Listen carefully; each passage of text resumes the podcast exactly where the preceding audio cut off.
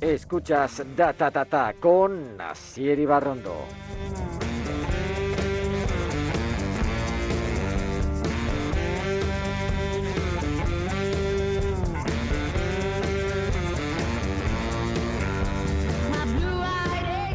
Bienvenidos, bienvenidas al programa número 56 de Data Tata, el podcast sobre comunicación y marketing digital que cada miércoles publica Data Comunicación. El miedo a hablar en público se conoce con el término glosofobia, que proviene del griego gloso, que significa lengua, y phobos, que es miedo. Se estima que un 75% de la población sufre algún sentimiento de ansiedad y nerviosismo al hablar en público, según un informe que acaba de publicar ADECO. Exponerse supone riesgo. Siempre hay gente que lo acepta mejor y gente a la que les cuesta más. Sin embargo, en ocasiones, la vida nos pone ante el reto de hablar en público, bien para defender un proyecto, para exponer una idea o bien porque nuestra empresa considera que sabemos mucho y que podemos ser un gran portavoz corporativo. Como todo en la vida, hablar en público es un reto que hay que superar, porque a pesar de que no estemos educados para ello, existen técnicas que nos permiten perder esos miedos. Nuestra invitada de hoy, sin ir más lejos, nos dice que el miedo a hablar en público es un miedo aprendido y nos cuenta cómo se supera. Garantiza que si hay trabajo, hay éxito. Así que vamos a escucharla. Alexa, ¿con quién hablamos hoy? Mireia Murguiondo, actriz y coach en técnicas expresivas. Alexa, ¿cuál es la pregunta? ¿Cómo debemos prepararnos antes de hablar en público? Mireia Murguiondo es actriz y coach en técnicas expresivas. Algunos la hemos visto en Goenkale, la serie más longeva de la historia de Euskal Televista. Otros igual la recuerdan de obras como 30, Quiéreme más, Los Suicidas o La Memoria de los Olivos. Pero Mireia lleva ya unos cuantos años preparándose para ayudar a directivos y directivas de todo tipo a superar los miedos normales que sufrimos aquellos que tenemos en ocasiones que hablar en público. Vamos a ver lo que nos propone Mireia Murguiondo. Bienvenida a Data Tata. Muchísimas gracias por invitarme aquí a tu casa, Asier. pues sí, esta es mi casa y aquí tienes un sitio siempre que quieras.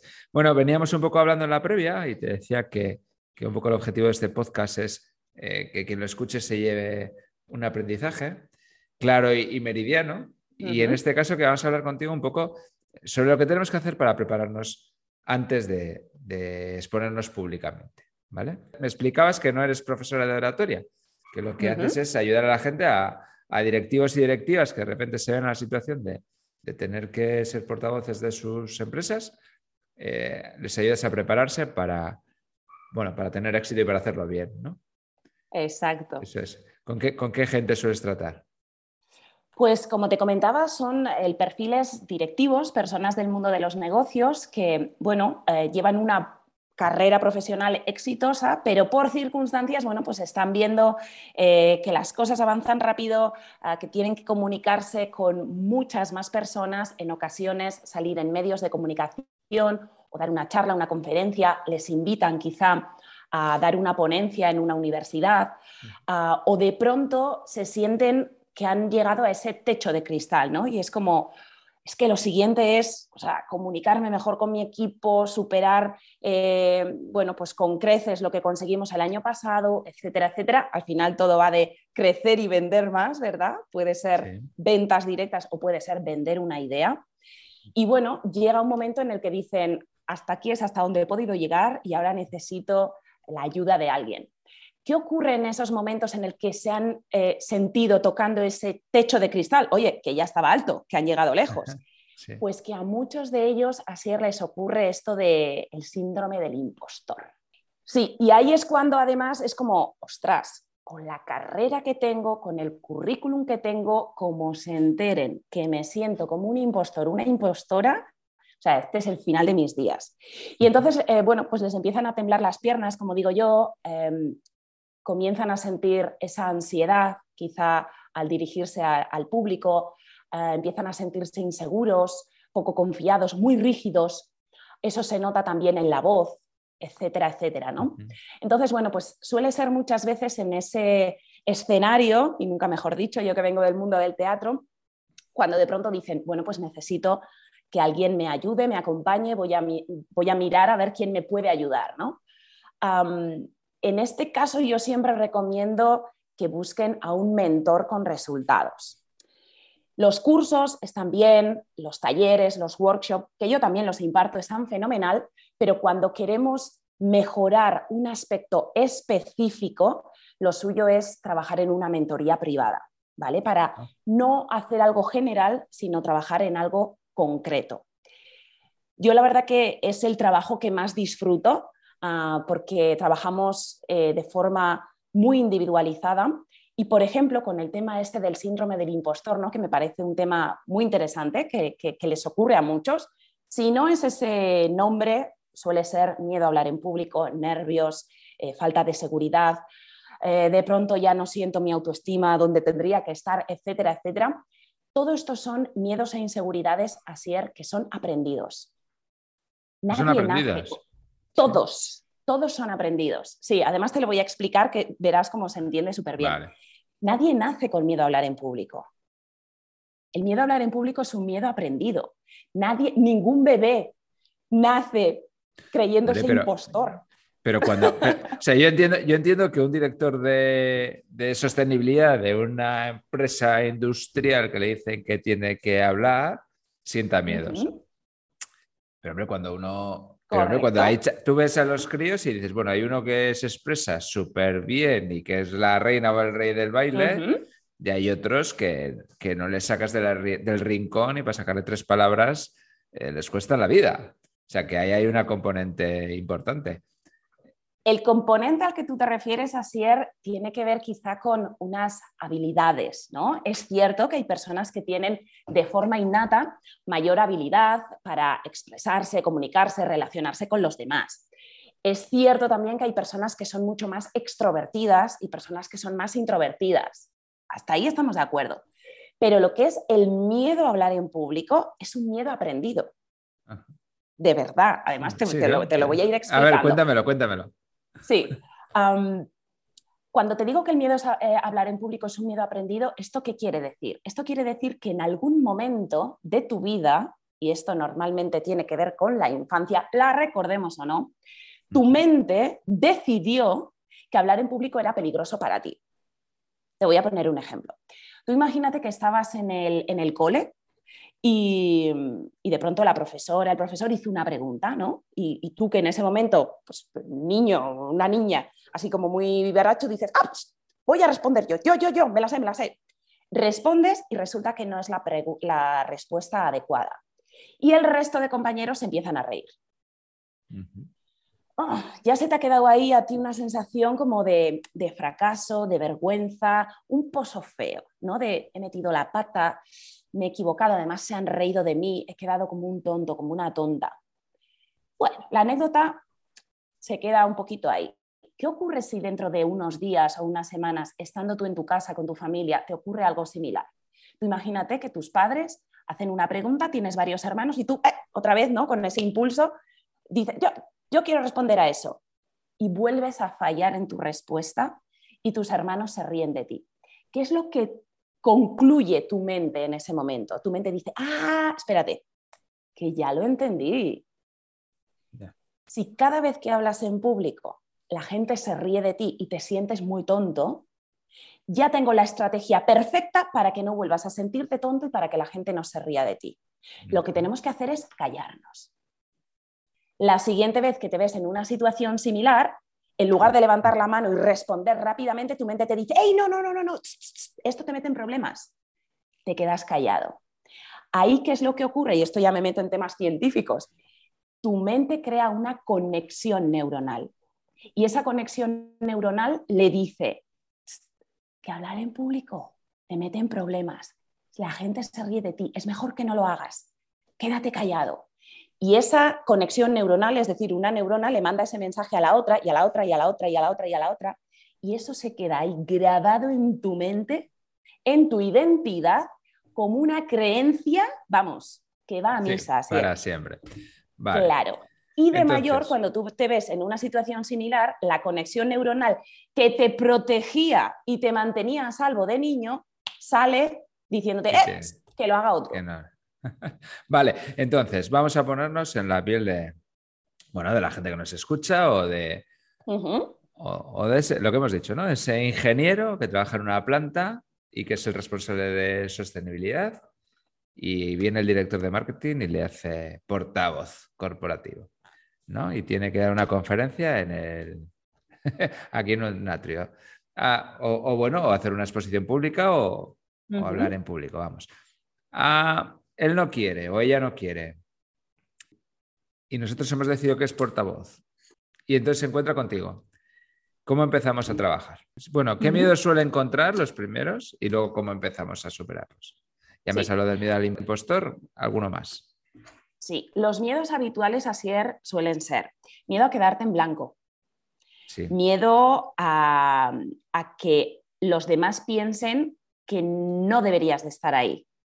Tiene que ver con este miedo del impostor, ¿no? No ser lo suficiente, no dar la talla, hacer el ridículo. Esos suelen ser los más habituales, ¿vale? Y todos ellos parten nuevamente de lo mismo, ¿no? Es de esa inseguridad, es tengo un recuerdo guardado en mi inconsciente que me dice que esto me pone en riesgo, entonces no quiero hacerlo. ¿Qué ocurre? Chico, que te ha tocado, no sé si en una rifa o a dedo, pero te toca ser el portavoz. Bien, pues en ese caso yo lo que suelo hacer es, eh, mediante un proceso de, de, coaching, identificar cuál pudo ser ese, esa raíz del problema esa semilla que dio origen a esta inseguridad, porque suele estar siempre en nuestra infancia. No tiene por qué ser nada súper mega traumático, puede ser, como te he dicho, un comentario, eh, una anécdota, eh, algo que ocurrió en varias ocasiones. Si tú identificas dónde y cómo empezó, eso lo puedes cambiar. Es simplemente tu mente tratando de protegerte. Si tú a tu mente le explicas ya con tu edad adulta, tus herramientas, todo tu expertise, que hablar en público no te pone en peligro, que es una gran oportunidad porque vas a poder llegar a más personas, más clientes, que te hace crecer en tu marca personal, a nivel laboral, a nivel económico, tu mente ya empieza a entender otra serie de Em, de factores en torno a ese hecho, ¿no? que en ese momento no te gusta en absoluto. Entonces, a través de técnicas teatrales y ese proceso de coaching, lo que hacemos es eh, identificar físicamente en el cuerpo, a nivel musculatura, dónde se encuentra ese miedo, esa inseguridad, y vamos poco a poco deshaciéndonos de él. ¿Qué ocurre cuando nos sentimos inseguros? Pues físicamente, y esto seguro que quien nos escuche eh, lo va a identificar muy rápido, físicamente nos pasan un montón de cosas. Em, el cuerpo de pronto se nos queda muy rígido, no podemos pensar con claridad, nos falta el aire, por eso nos quedamos en blanco. O sea, es por una serie de em, circunstancias físicas que nos están ocurriendo. No podemos respirar bien, etcétera, etcétera. ¿Qué es lo que necesitamos hacer? Primero, deshacernos de toda esa tensión para que en el momento que tengamos que hablar en público no parezcamos un palo en el escenario, ¿no? o que nuestro cuerpo no parezca el de Robocop. Entonces, a través de técnicas teatrales, lo que hacemos es ir soltando esa tensión, soltar, soltar, que para quien no se haya encontrado todavía conmigo, vamos, te pones la canción que más te guste en tu casa a todo volumen, lo das todo y verás cómo vas soltando tensión. ¿Qué ocurre además? Que como tu cuerpo se empieza a agitar, empiezas a coger más oxígeno. Tu mente está más oxigenada y puedes pensar con mayor claridad. Te puedes enfrentar mejor a preguntas incómodas. Tu mente está más despierta. Puedes explicarlo con ah, mayor creatividad, las dudas que puedan surgir a través del público, etcétera, etcétera. Entonces, lo que hacemos es un trabajo muy físico también porque el bloqueo está en el cuerpo. Vale, y a partir de ahí, y a la gente que tiene, o sea, a ver cómo me explico, ¿eh? La gente que tiene miedo a hablar en público, eh, se cree que es un impostor, es decir, que no sabe tanto como la gente cree que sabe y por lo tanto le da miedo exponerse porque le van a pillar, ¿no? Y además se va a quedar en blanco. Entonces, empieza a trabajar contigo y empecéis a hacer técnicas, bueno, lo que has dicho, el buscar ese bloqueo en la infancia, pues supongo que será mediante conversaciones y el desbloqueo físico entiendo que será mediante, no lo sé, acciones de teatro o, te explico, te explico. O, qué, o, qué. Sí, pues mira, te explico. Eh, el tema de conversaciones, no soy psicóloga, ¿vale? Soy bastante más rápida que los psicólogos. Con todo mi respeto al gremio, ¿eh? que también son muy necesarios. Saludos a todas las psicólogas y psicólogos que nos Efectivamente.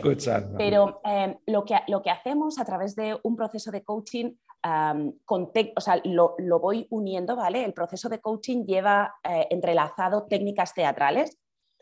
los actores, para poder eh, crear nuevos personajes, em, lo que hacemos primero es identificar con un proceso de autoconocimiento con qué ingredientes contamos.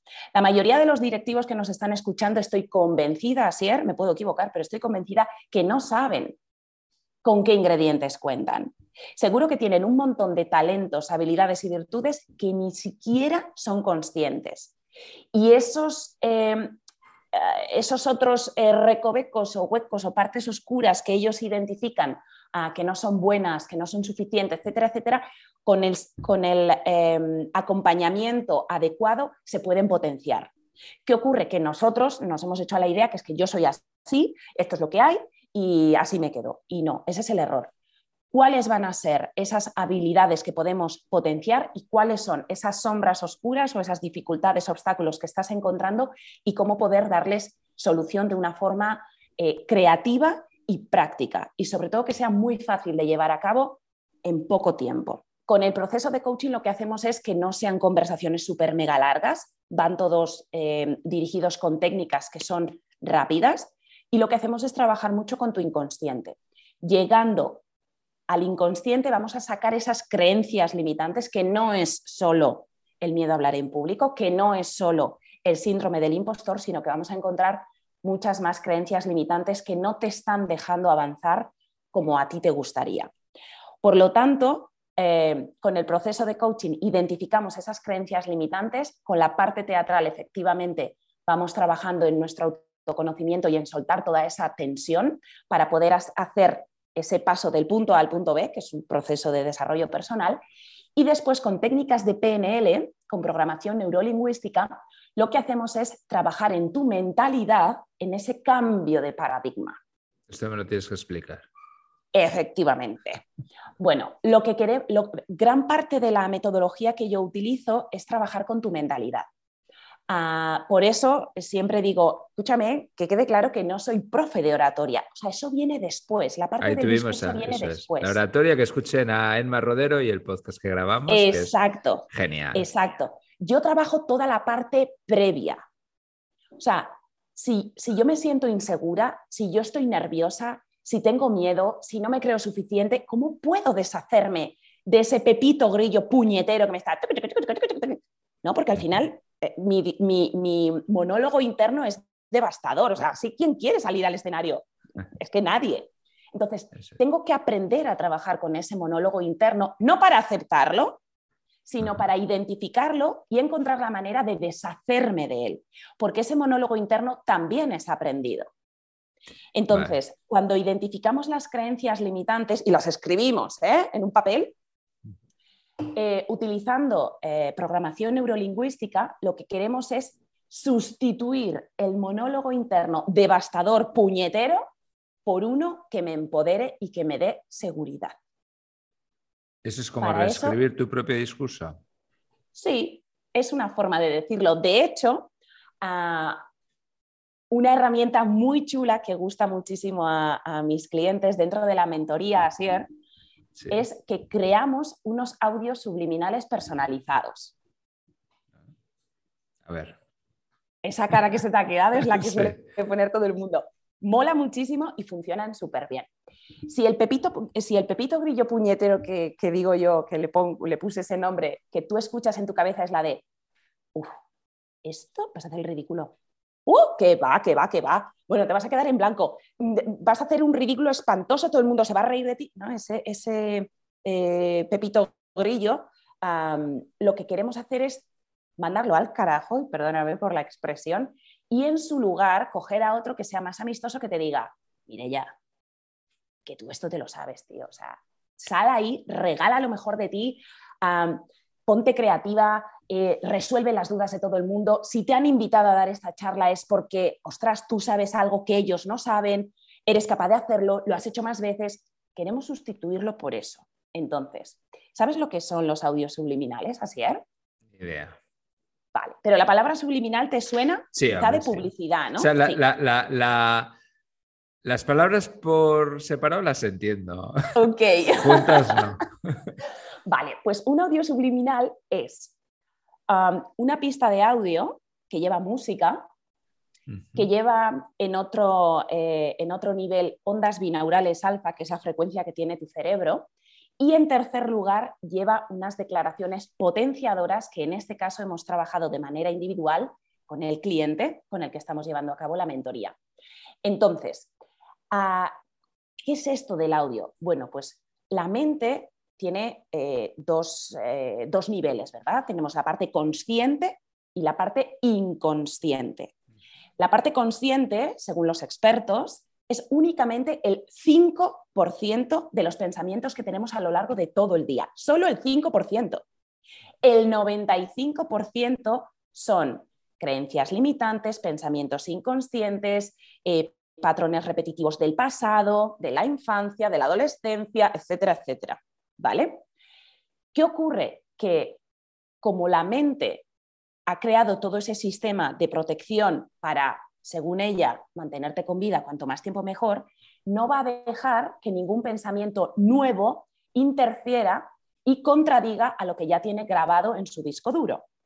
¿Vale? Si tú tienes miedo a hablar en público y de pronto te vengo y te digo, "No, hombre, Asier, que no es para tanto, chicos, si tú hablas en público todos los días, o sea, cuando hablas con, ah, con tu familia, estás hablando en público. Cuando hablas con eh, tus compañeros de trabajo, estás hablando en público. Es lo mismo. Tu mente va a decir, sí, hombre, eh, mira, no me cuentes de tonterías, yo soy así, lo paso fatal. No va a dejar que entre ese nuevo mensaje. ¿Qué tenemos que hacer? Introducir ese mensaje, ese monólogo interno positivo sin que tu mente se dé cuenta. Porque si no se va a pelear con ese mensaje Claro. al introducir el audio subliminal, como la información pasa por debajo de los niveles de conciencia de tu mente, el mensaje se va grabando. Es como tú tienes un ordenador Sí. con una información, lo borras Vale. y le metes un Y lo sistema pones nuevo. Pero, ¿y esto qué haces? ¿Te los escuchas por la noche? Yo me los escucho todo el día. Ah, sí. Porque como son subliminales, tú no estás escuchando tu voz, tú no estás escuchando, Asier, que eres un campeón, no, ¿vale? Porque sería un poco raro. Tú estás escuchando música. Tus Ajá. oídos solo escuchan música. Por debajo de los niveles de la conciencia es donde están los mensajes potenciadores y para que puedan pasar les metemos las ondas binaurales alfa para que vayan junto con tu cerebro. ¿Vale? Entonces tú estás escuchando música, música clásica, jazz, siempre tiene que llevar algo, o sea, la música siempre tiene que ir sin letra. ¿Vale? letra. Yo suelo hacer pistas con em, música de esta típica de meditación, muy zen, o ya te digo, música jazz, cosas, cosas así que es muy instrumental. Y yo me los escucho durante un montón de horas. O sea, que te crees la reina del mundo, del- la reina del universo. Voy camino a ello, voy camino a Sí, ello, hombre, ¿no? porque lleva tiempo, lleva tiempo. Claro. No, pero lo que, bromas aparte, Sí. lo que sí eh, te puedo confirmar a día de hoy es que desde que utilizo los audios eh, subliminales, mi economía se ha multiplicado por dos. Hola. porque esto sirve para cualquier cosa, no es solo para vencer el miedo a hablar en público. O sea, tú, lo puede- tú puedes hacerte audios subliminales para la abundancia, para la salud, para relaciones prometedoras, para vencer el miedo a hablar en público, eh, para... eh, hay incluso psicólogos que lo hacen para la fertilidad. Ah, mira. O sea, esto sirve para lo que tú quieras.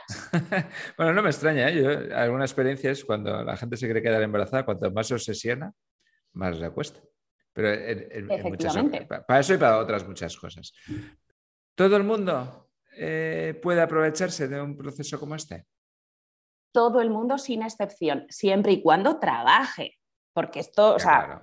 cuando te lo cuento es como, ¡hala! Como parece mágico. No, no es magia. Tiene eh, sus fundamentos eh, científicos, como te digo, y luego mucho trabajo por detrás.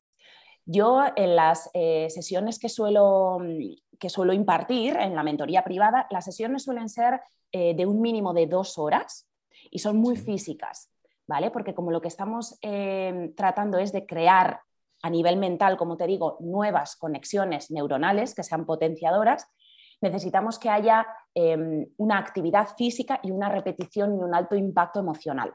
Trabajamos muchísimo con las emociones. Este suele ser un error también, no solo de los directivos, sino del ser humano en general. No utiliza las emociones a su favor.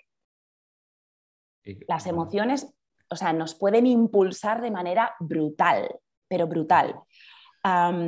y es algo que se trabaja muchísimo también en la mentoría. No solo identificar nuestras emociones, sino aprender a trabajar con ellas.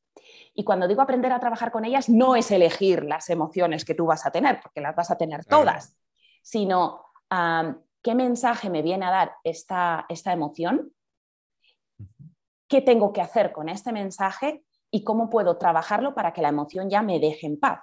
Todas las emociones que no gestionamos, así se nos quedan echadas en el cuerpo. Los bloqueos musculares, físicos que tenemos son emociones no resueltas. fíjate, algo muy interesante que suele ocurrir en las sesiones de mentoría, que aunque no es el objetivo, pero los clientes suelen mejorar muchísimo a nivel salud.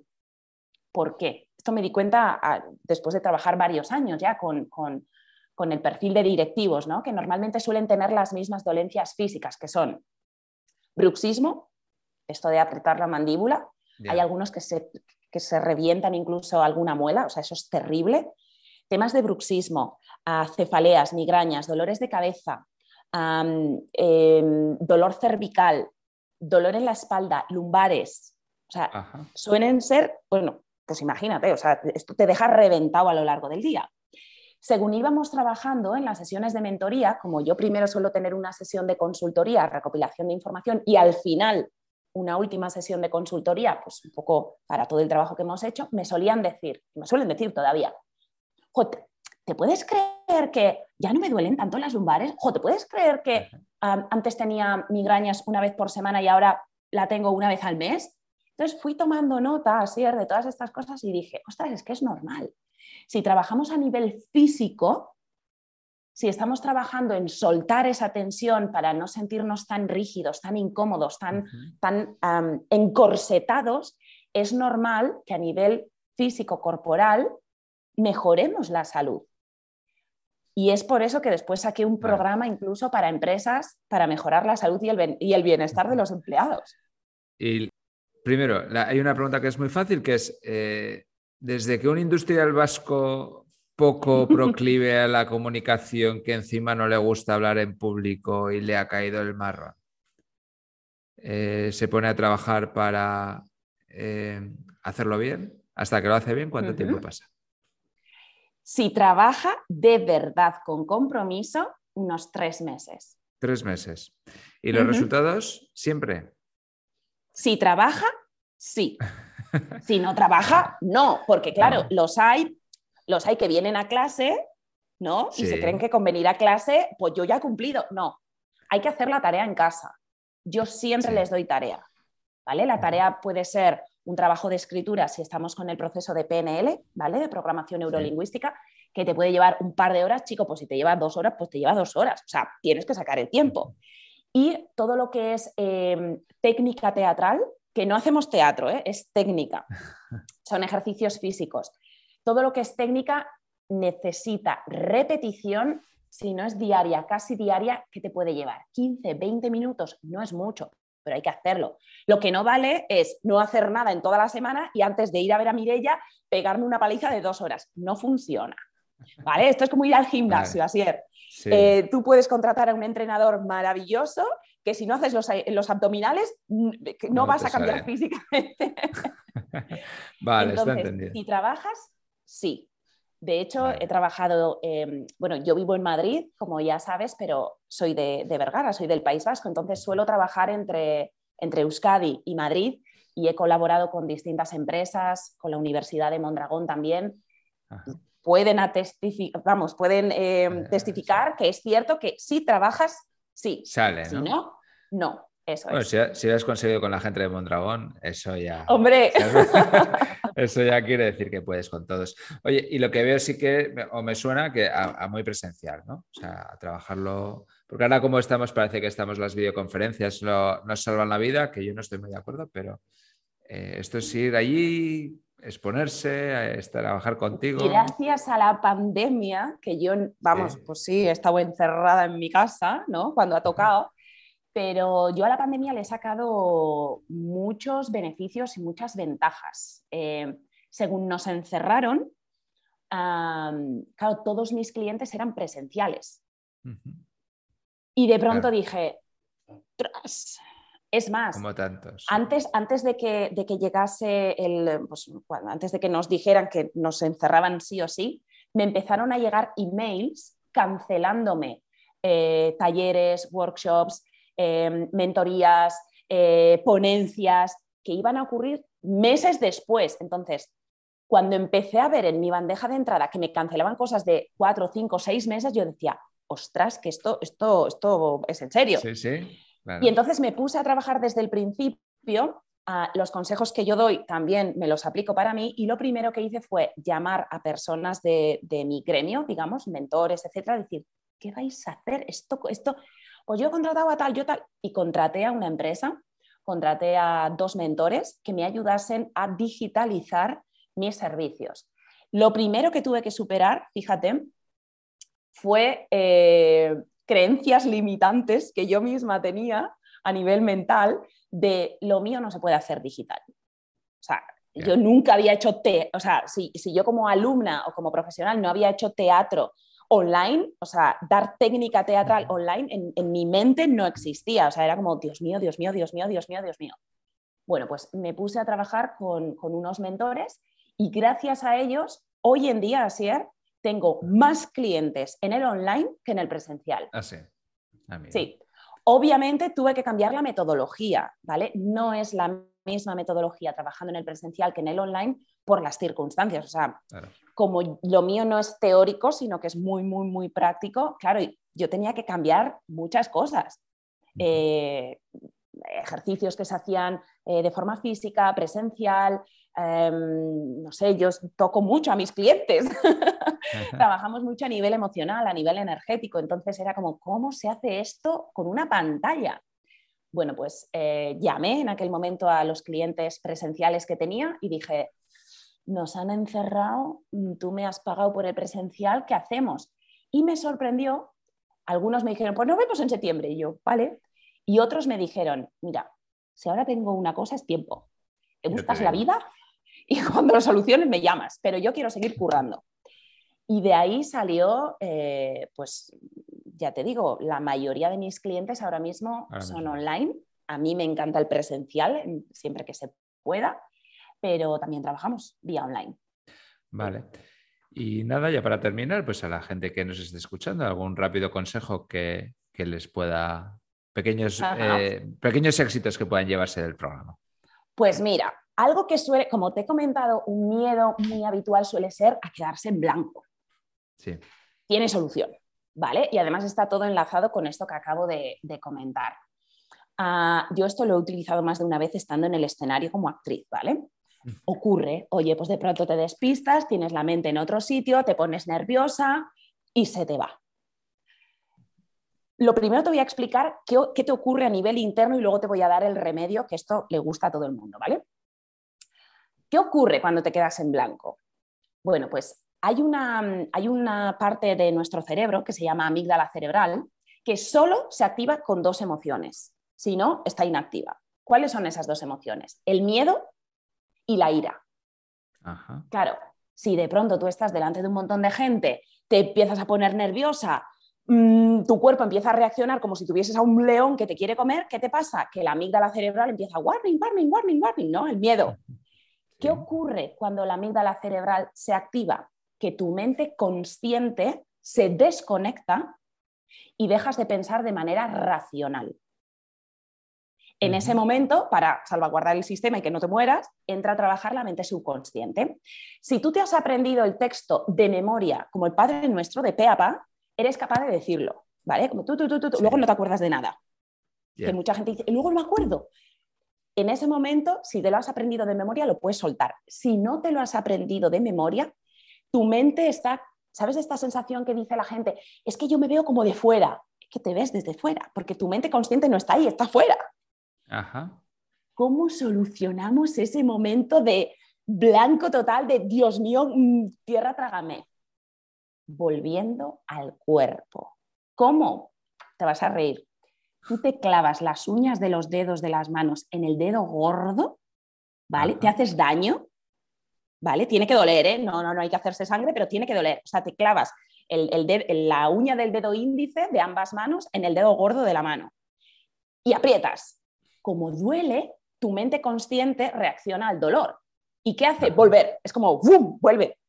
Ah, y de pronto te empiezas a acordar, puedes pensar con más claridad, si tienes un poquito de agua, bebes agua, piensas un segundo la respuesta o lo que viene después y puedes continuar con tu speech. Ah, mira. Pues eso que nos llevamos. pues muy bien, Mireia. Oye, pues uh, ha sido un placer, ha sido una gozada, algo que hemos aprendido. Seguiré viendo los audios subliminales eh, y leyendo sobre el tema. Y nada, y el que, el que quiera buscarte, que te encuentre, ¿no? La vida es puroteatro.com. Correcto, también me pueden encontrar en LinkedIn Además, suelo ser bastante activa en redes y me gusta hablar con todas las personas que se acercan a mi perfil, así que súper encantada. Pues ahí estamos. Muchísimas gracias. Es que ricasco. Hasta aquí el programa número 56 de Data Tata. Espero que después de escucharnos te sientas un poco más capaz de hablar en público y tener éxito. Por lo menos en blanco ya no te vas a quedar nunca. Soy Aseri Barrondo y te invito desde aquí a que nos ayudes en la distribución del podcast. Un like, un comentario, lo que sea, envíaselo a aquellas personas a las que les pueda interesar. Pero no lo hagas luego, no esperes, hazlo ahora. La Tata Podcast está en las mejores plataformas. La música de hoy viene de nuevo de la mano de The Pool Genius con la firma de Flamingo Tours.